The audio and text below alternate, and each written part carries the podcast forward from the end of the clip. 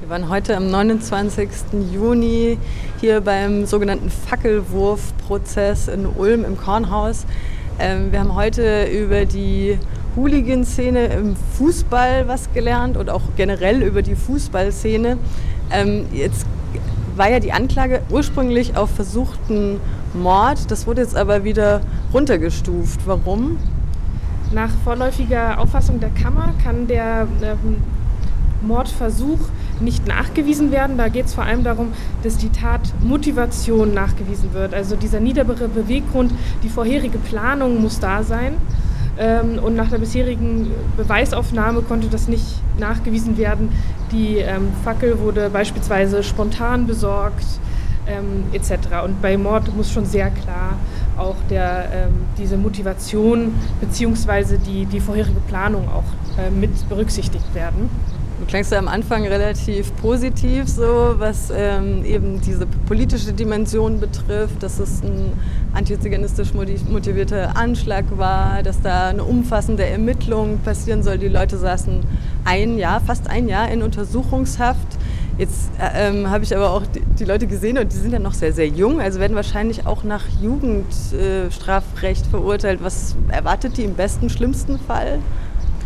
Für uns steht die Verurteilung nicht im Fokus. Für uns ist der Prozess das Wichtigste, dass eben diese politische Dimension der Angeklagten deutlich wird ähm, und dass wir eher dieses, diesen Prozess dazu auch nutzen, damit auch dieses Ausmaß wie sich die Täter bewegen, wie sie denken, dass das eben auch ähm, bekannt wird und auch, ähm, dass sie auch gezwungen sind, sich eben auch hier äh, damit auseinanderzusetzen. Das ist für uns das Wichtigste. Jetzt waren ja natürlich aber auch die Frage, inwieweit diese Szene lokal da vernetzt ist, wenn die also wenn diese Angeklagten sagen, wir sind offen rechts und das ist bei uns ganz normal. Wie kann denn da jetzt Aufklärung geschehen, wenn auch vom Bürgermeister dann nicht so wirklich Bereitschaft da war? Wie kann da Aufklärung geschehen? Was wünscht ihr euch oder wie passiert das? Wir wünschen uns natürlich ähm, eine, eine, große ähm, Bereitschaft, sich auch mit dem Thema Sinti und Roma auseinanderzusetzen, um vorzubeugen, dass sowas wieder passiert.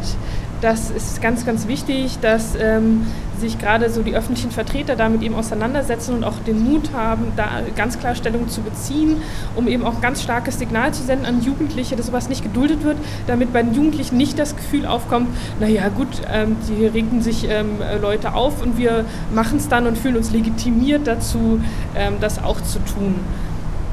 Und ja, beispielsweise hat der ähm, Antisemitismusbeauftragte des Landes Baden-Württemberg sich jetzt eingeschaltet und das eben auch ein Gespräch angeboten, zum Beispiel mit dem Bürgermeister. Wir hoffen da noch, dass da noch mehr kommt. Mhm. Oder wir werden auf jeden Fall noch länger mit der Thematik zu tun haben. Du hattest ja mal ähm, das Wort Roma-Lager, glaube ich, notiert und das fiel jetzt relativ oft. Was äh, gibt es denn dazu zu sagen? In den ersten sechs Verhandlungstagen fiel das Wort 33 Mal unter Verfahrensbeteiligten und Richtern. Und das ist ähm, nochmal wichtig, sich so ein bisschen mit der Begrifflichkeit auszukennen. Roma-Lager ist kein neutraler Begriff. Ähm, sondern wird eben in Bezug auf die Minderheit verwendet, um eben auch nochmal dieser Moment darzustellen, äh, dass kurz also dass ein Lager aufgeschlagen wird, mhm. aufgebaut wird ähm, man von der Normalisierung quasi kurzzeitig zurücktritt und das unterstellt, dass die Minderheit eben äh, nomadisch und primitiv sei. Plus, wir haben noch die Konnotation natürlich vom Nationalsozialismus ganz klar drin.